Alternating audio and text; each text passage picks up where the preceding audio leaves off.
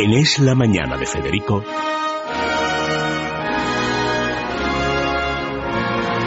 Preguntas a la historia con César Vidal y Federico Jiménez Los Santos.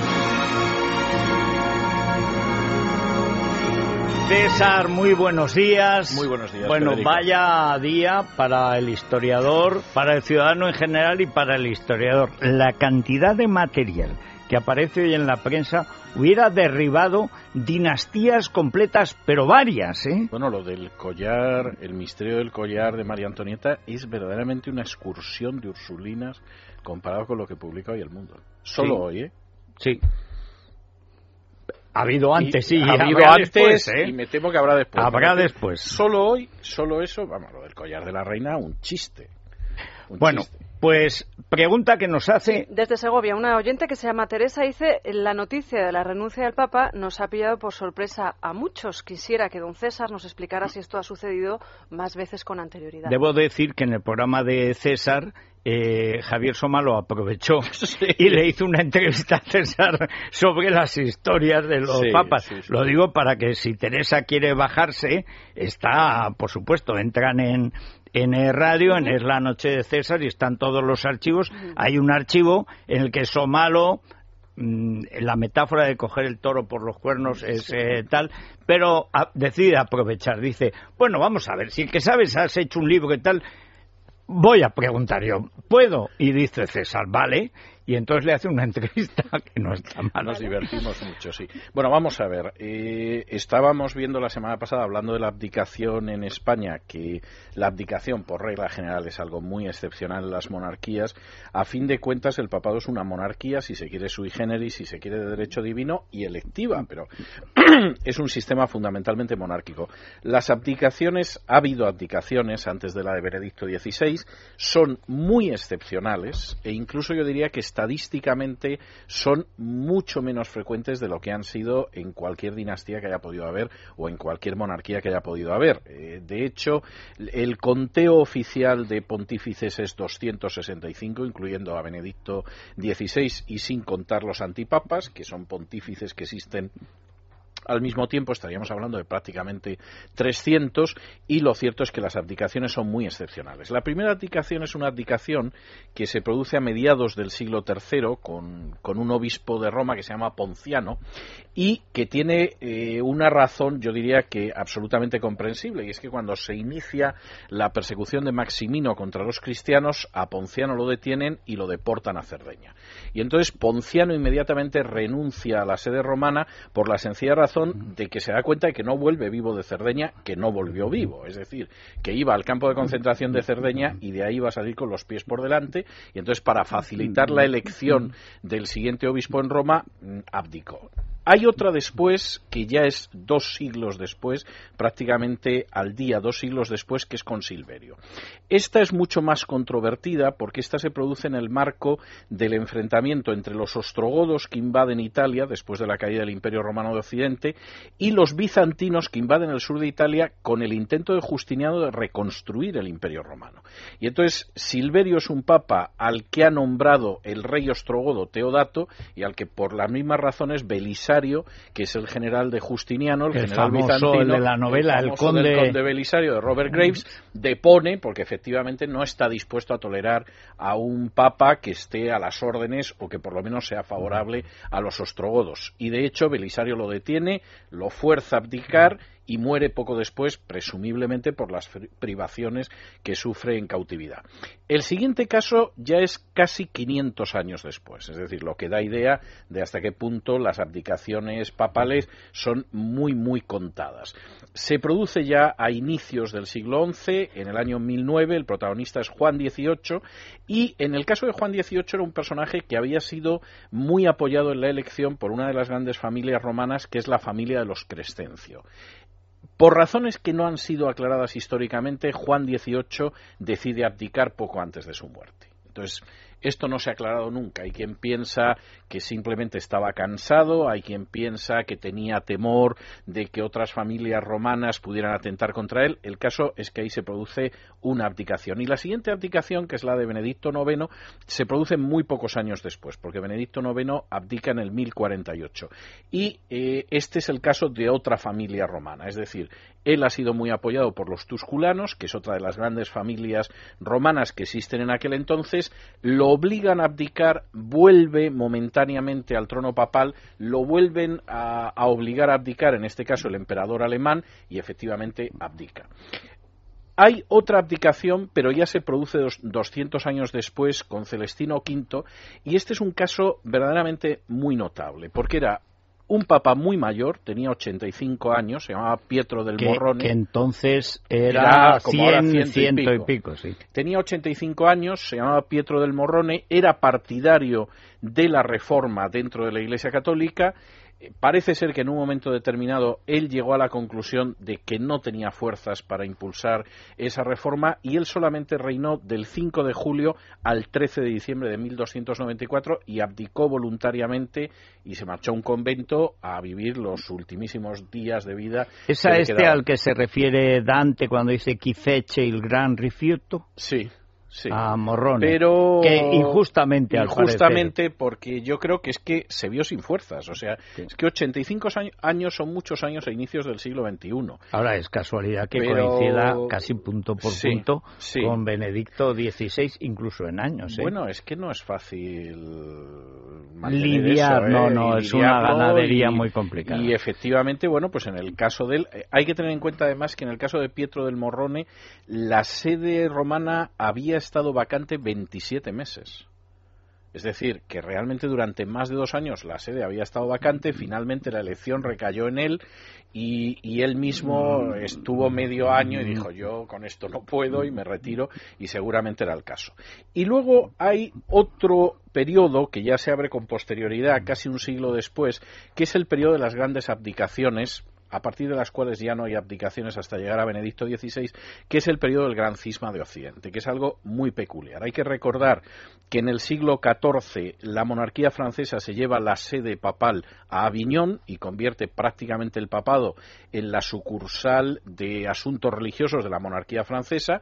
En Aviñón el papado está 70 años y en un momento determinado, en 1378, se decide acabar con ese cisma, porque, perdón, con el cisma, con, con lo que se llamó la cautividad babilónica de la Iglesia, porque efectivamente no tenía ningún sentido que el papado estuviera en Aviñón, aunque llevara ahí 70 años. En 1378 los romanos eligen a Urbano VI como papa y los cardenales franceses deciden que esa elección no es válida porque ellos piensan que el Papa tiene que seguir siendo un personaje o francés o filofrancés y seguir en Aviñón y eligen a Clemente VII.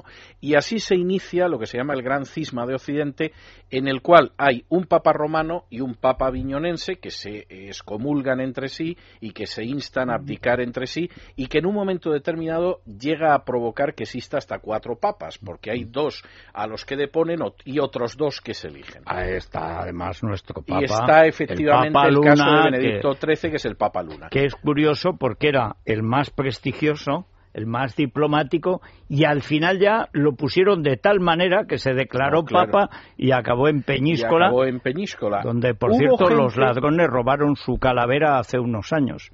Y ya, son ganas de robar. Hay que decir que Benedicto XIII, que se mantuvo en sus 13, de ahí viene, del Papa Luna, no quiso abdicar nunca, es decir, lo tuvieron que deponer. Hubo otros que sí abdicaron y abdicaron además en buenas condiciones. Por ejemplo, en el caso de Félix V, consiguió llegar a un acuerdo con, con Nicolás V, en virtud del cual él abdicó como papa aceptó al Papa de Roma y a cambio lo crearon cardenal de Santa Sabina, vicario y legado papal de Saboya y de las diócesis adyacentes, con lo cual eh, tuvo unos últimos años bastante aceptable, en fin, eh, según esta teoría de calla y recibe un puesto, que hemos visto últimamente también porque se produce en muchos ambientes.